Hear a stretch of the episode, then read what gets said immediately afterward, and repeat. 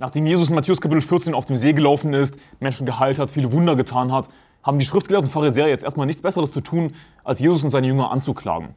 Und das heißt Matthäus Kapitel 15, Vers 1, da kamen die Schriftgelehrten Pharisäer von Jerusalem zu Jesus und sprachen, warum übertreten deine Jünger die Überlieferung der Alten? Denn sie waschen ihre Hände nicht, wenn sie Brot essen. Und was sie hier mit der Überlieferung der Alten meinen, ist wahrscheinlich das, was wir heutzutage niedergeschrieben haben als den babylonischen Talmud.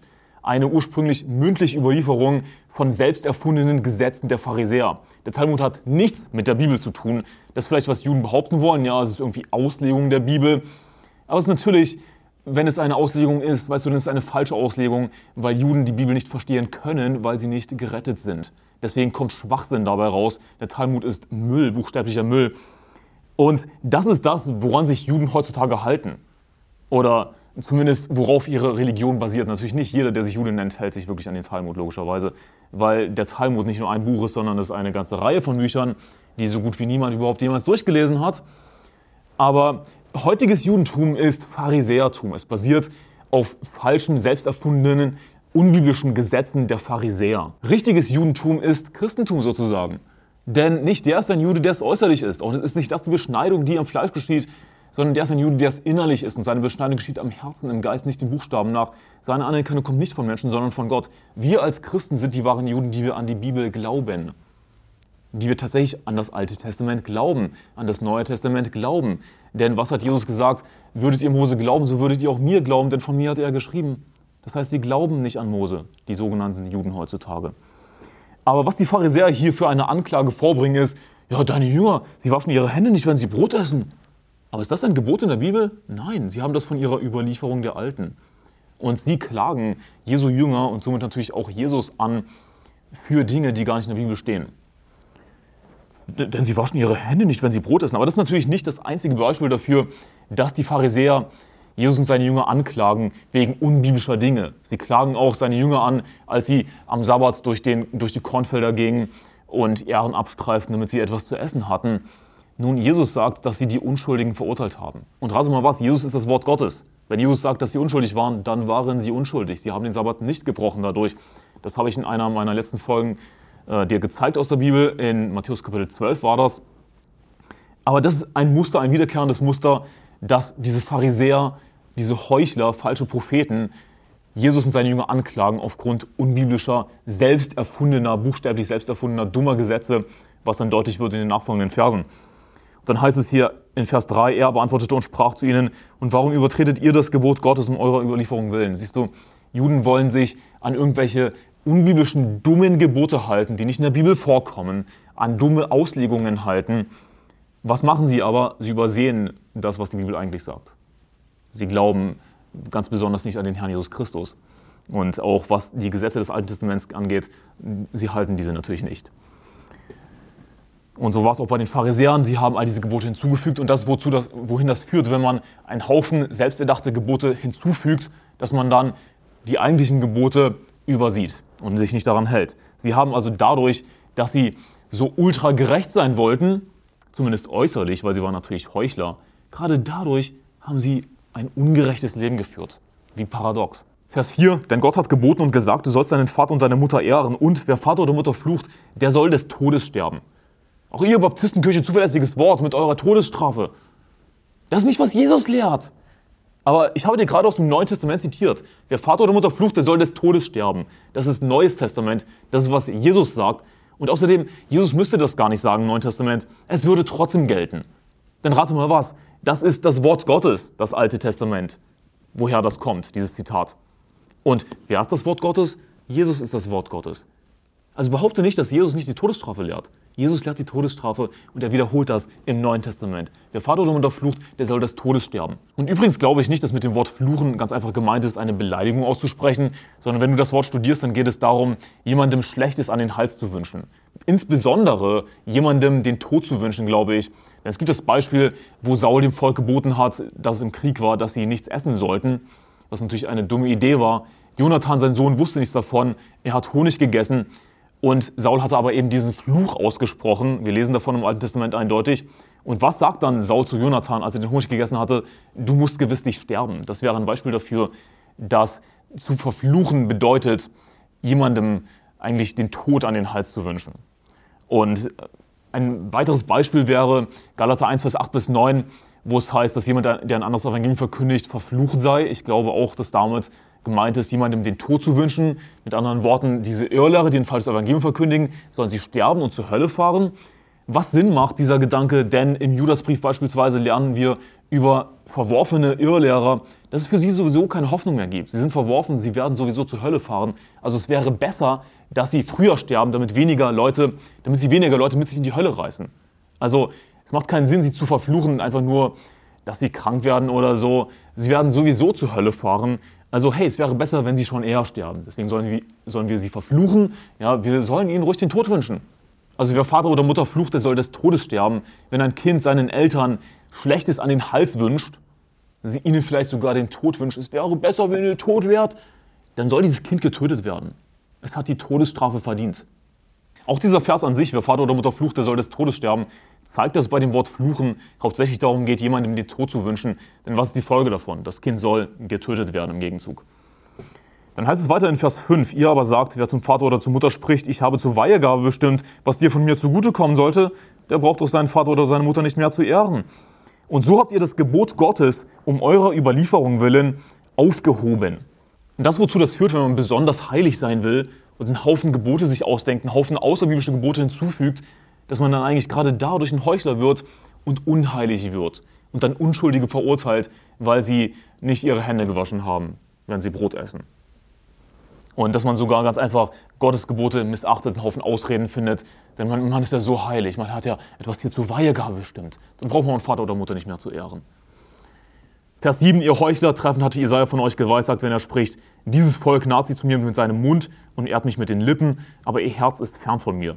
Vergeblich aber verehren sie mich, weil sie Lehren vortragen, die Menschengebote sind. Die Pharisäer und Schriftgelehrten haben Gott verehrt. Aber Natürlich hatten sie den falschen Gott, sie haben nicht an den Herrn geglaubt und äh, dadurch eben, gerade dadurch, dass sie so übermäßig heilig sein wollten, haben, wurden sie zu Heuchlern und haben Gott vergeblich verehrt. Vergeblich aber verehren sie mich, weil sie Lehren vortragen, die Menschengebote sind. Sie haben etwas gelehrt, mit Autorität verkündigt, das sollt ihr tun, dieses sollt ihr lassen, aber das waren Menschengebote. Und so sollten wir nicht sein als Christen, dass wir einfach mit unseren Meinungen daherkommen und andere deshalb verurteilen. Wir können auch auf einen dunklen Pfad gehen, wenn wir uns einfach selbst Regeln ausdenken und dann irgendwie behaupten, das sei jetzt Sünde, dieses oder jenes zu tun, obwohl das nicht in der Bibel steht. Immer wenn wir sagen, dass dieses oder jenes Sünde ist, dann brauchen wir einen eindeutigen Vers, denn die Bibel sagt, wer die Sünde tut, der tut auch die Gesetzlosigkeit und die Sünde ist die Gesetzlosigkeit. Also Sünde ist Übertretung des Gesetzes. Gesetzlosigkeit bedeutet nicht, kein Gesetz zu haben, sondern das Gesetz zu übertreten. Das, was das Wort bedeutet. Also Sünde wird vom Gesetz definiert, natürlich von Gottes Gesetz, nicht von deinen eigenen Gesetzen. Ansonsten wirst du Gott vergeblich verehren. Natürlich werden wir niemals so verrottet werden wie diese Pharisäer, die zum Großteil verworfene Irrlehrer waren. Denn wir sind gerettet als Christen, wir haben den Heiligen Geist. Aber das ist trotzdem auch für uns eine Warnung, dass wir eben nicht uns einen Haufen Gebote selbst ausdenken und dann andere deswegen verurteilen. Und ich denke, dass es eine Gefahr ist, auch für NFB-Christen gerade, weil wir natürlich ein striktes Leben führen wollen. Aber wir müssen aufpassen, nicht zu strikt zu werden. In dem Sinne, dass wir einfach einen Haufen Gebote uns ausdenken und dann eben andere verurteilen oder das als mit Autorität lehren und sagen, irgendwie, es ist Sünde, Computerspiele zu spielen. Einfach nur mal als Beispiel. Ich habe vor kurzem mit jemandem darüber gesprochen, würde ich meinen Kindern verbieten, Computerspiele zu spielen? Eindeutiges Nein. Ich will nicht einfach so jemandem etwas verbieten oder irgendwie sagen, das ist Sünde, wenn es nicht Sünde ist. Wo steht in der Bibel, dass Computerspiele Sünde sind? Diesen Vers gibt es ganz einfach nicht. Natürlich gibt es Prinzipien, die wir uns ableiten können aus der Bibel. Beispielsweise, als Erwachsene sollten wir uns erwachsen verhalten. Nicht wahr? Ich meine, die Bibel sagt, als ich ein Mann wurde, tat ich hinweg, was kindisch war. Also ja, als Mann, als erwachsener Mann sollte man sich als ein erwachsener Mann verhalten. Das heißt nicht unbedingt vor der Kiste hocken und Call of Duty spielen. Das ist peinlich, ja. Das ist ein Prinzip, das man ableiten kann. Aber heißt es, dass Computerspiele an und für sich Sünde sind? Absolut nicht. Wir müssen aufpassen, nicht in ein übermäßiges Extrem zu gehen, versuchen übermäßig heilig zu sein, dann werden wir dadurch unheilig. Wir werden das Gegenteil damit erreichen. Das ist, was wir bei den Pharisäern sehen. Das ist nicht etwas, was ich mir ausdenke. Und das ist besonders wichtig für Prediger. Wenn man hinter dem Pult steht, dann sollte man besser darauf achten, Gottes Wort zu verkündigen und nicht einfach mit Autorität eine eigene Meinung auszusprechen. Natürlich kann man eigene Meinung einbringen, aber dann sollte man dazu sagen, okay, das ist etwas, was ich denke, das ist meine Meinung, das ist ein hilfreicher Tipp vielleicht, aber das ist nicht wirklich Gottes Wort. Das ist natürlich in Ordnung. Aber nicht mit Autorität etwas lehren, was die Bibel nicht lehrt.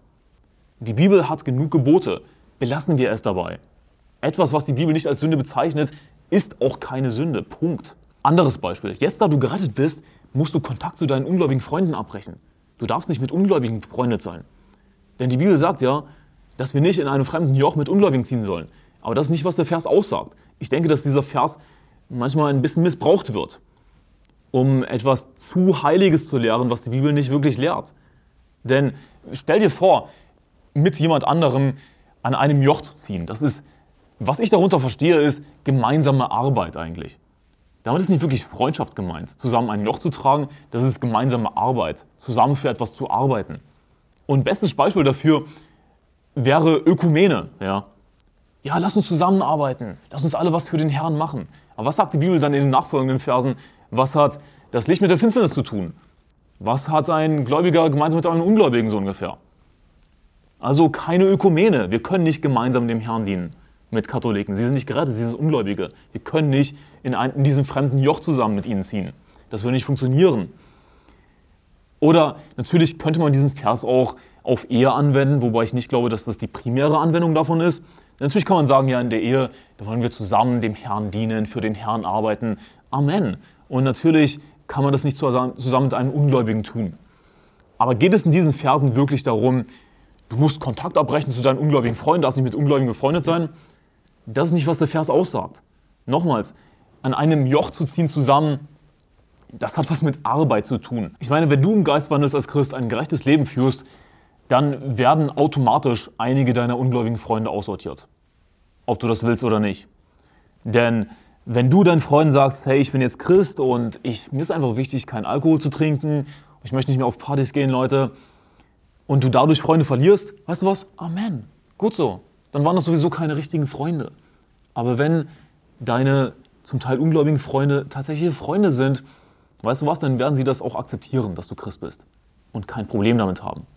Und hey, ihr könnt Zeit verbringen mit anderen Dingen, die nicht sündhaft sind. Wo ist das Problem? Und ja, die Bibel gibt uns natürlich Hinweise, mit wem wir befreundet sein sollen, mit wem wir befreundet, nicht befreundet sein sollen, von wem wir uns fernhalten sollen. Wir sollen uns nicht zu Weinsäufern gesellen, zu denen, die sich übermäßigem Fleischgenuss er, ergeben. Denn Säufer und Schlemmer verarmen und Schläfrigkeit kleidet in Lumpen, sagt die Bibel. Wir sollen uns nicht zu einem zornigen Mann gesellen, mit ihm befreundet sein, denn das wird uns auf uns abfärben. Natürlich sollen wir unsere Freunde auch weise wählen, ja. Und es gibt toxische Leute, mit denen man den Kontakt manchmal abbrechen muss. Kommt vor. Aber einfach so zu sagen, ich bin jetzt Christ, deswegen werde ich Kontakt abbrechen zu allen meinen ungläubigen Freunden. Ist das wirklich friedliches, freundliches Verhalten, das von uns als Christen gefordert wird? Ich glaube nicht. Ich meine, sagt die Bibel nicht, dass wir nach dem Frieden jagen sollen mit jeder Mann und der Heiligung, ohne die niemand den Herrn sehen wird? Sagt die Bibel nicht, dass wir, so viel an uns liegt ungefähr, mit jedem Mann Frieden halten sollen, soweit es eben geht?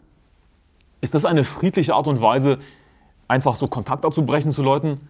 Das ist überhaupt nicht friedlich, das ist nicht freundlich. Hier ist das Prinzip, dem du folgen solltest in deinem Leben. Die Weisheit von oben aber ist erstens rein, sodann friedfertig, sagt die Bibel. Reinheit in unserem Leben hat oberste Priorität. Dem Herrn zu dienen, ein gerechtes Leben zu führen. Amen. Und wenn du dadurch Freunde verlierst, in Ordnung, denn das ist die oberste Priorität. Dann sagt die Bibel, sodann friedfertig auch noch eine sehr hohe Priorität, aber das ist nicht die höchste Priorität. Also wir sollten nicht nur auf die Reinheit achten und einfach so Kontakt abbrechen zu allen möglichen Leuten, weil wir unbedingt uns reinhalten wollen. Nein, sondern Friede hat auch natürlich eine hohe Priorität. Nicht die höchste Priorität, aber immer noch eine sehr hohe Priorität.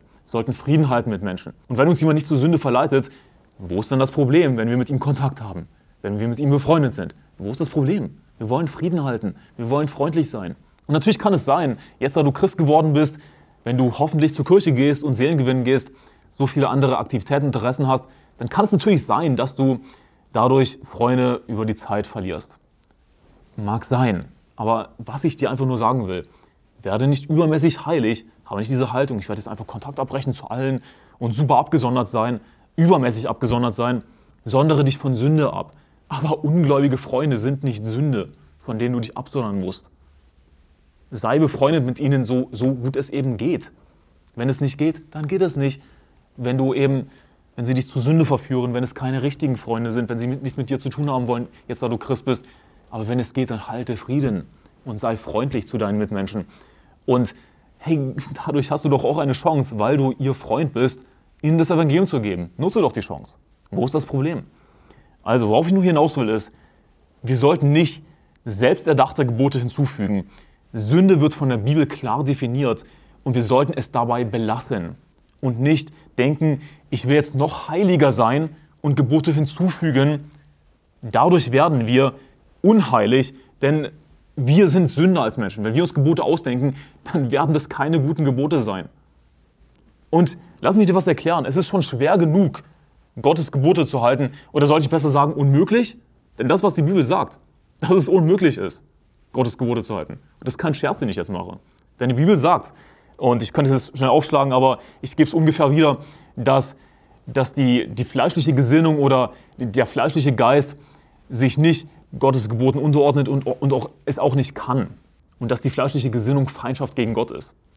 In unserem Fleisch, wir als Menschen, können Gottes Geboten nicht gehorchen. Es wird nicht funktionieren.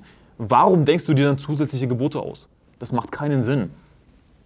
Wie wir ein gerechtes, heiliges Leben führen, ist sowieso nicht im Neuen Testament, indem wir versuchen, uns an Gebote zu halten.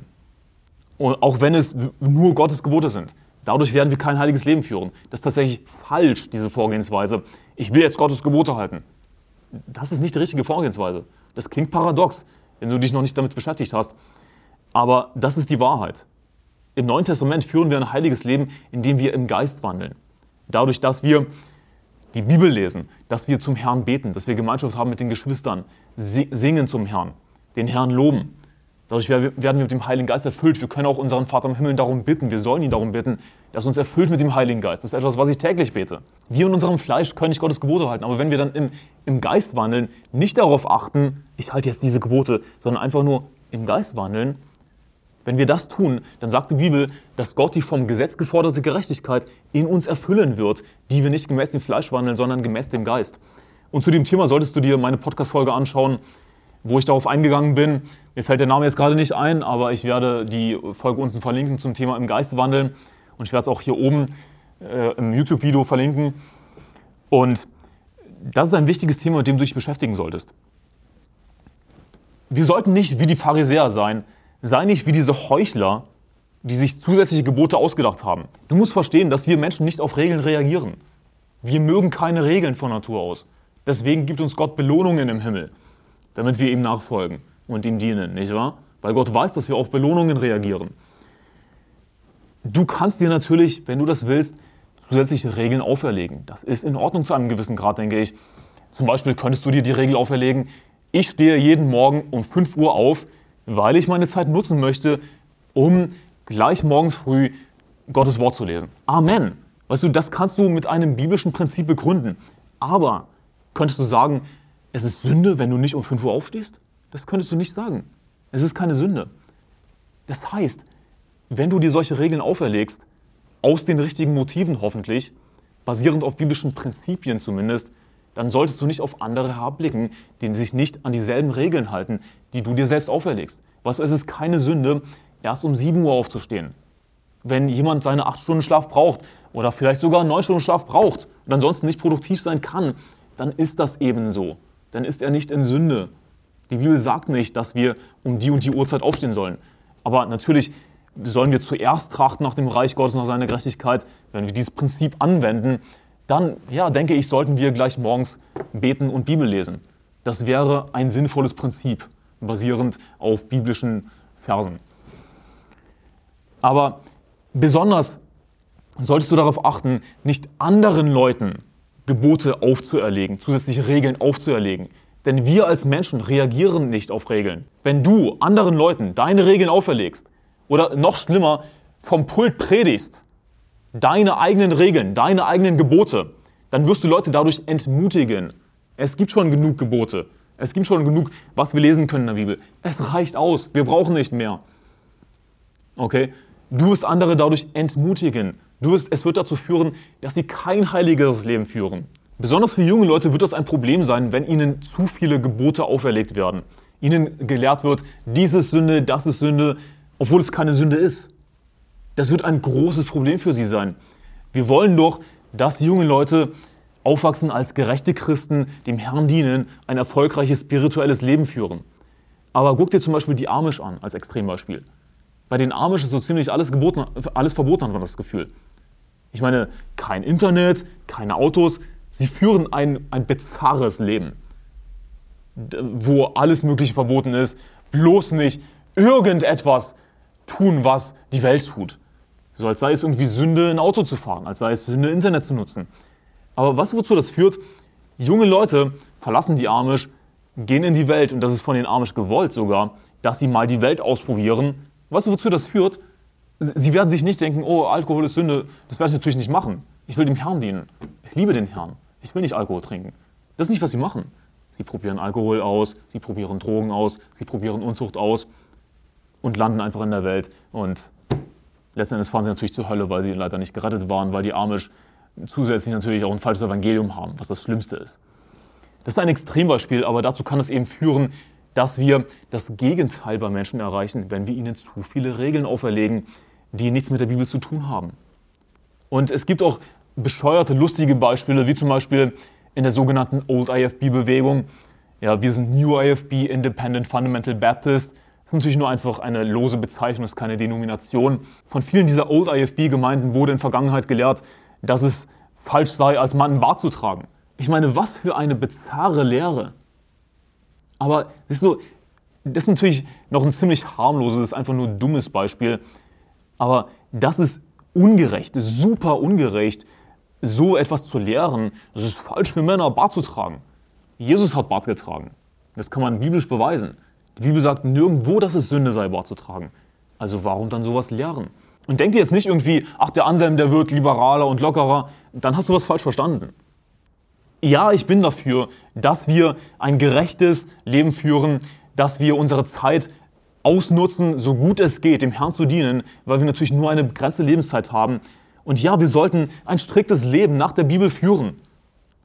Aber manche Leute haben einfach eine falsche Vorstellung davon, was es heißt, ein striktes, sozusagen christliches Leben zu führen. Sie werden übermäßig strikt wo Unterhaltung falsch ist, Spaß falsch ist, so nach dem Motto. Ich werde hier nicht irgendwie locker und liberaler, weißt du was? Ich will wie David sein, dem Tränenströme aus den Augen flossen, wenn er die Sünde der Gottlosen gesehen hat. Ich will wie Hiob sein, der gesagt hat, wie viele Sünden und Vergehen habe ich, lass mich meine Übertretungen und Missetaten wissen. Das ist die Haltung, die wir haben sollten wie Hiob. Hey, lass mich meine Übertretungen und Missetaten wissen.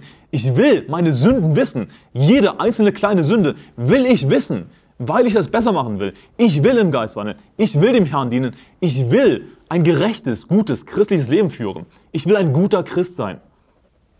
Also ich, ich werde nicht irgendwie lockerer oder liberaler, aber weißt du, was ich sagen will, ist, füge nicht zusätzliche Gebote hinzu, die nicht in der Bibel stehen. Sünde ist das, was die Bibel als Sünde definiert und nicht das, was du als Sünde definierst.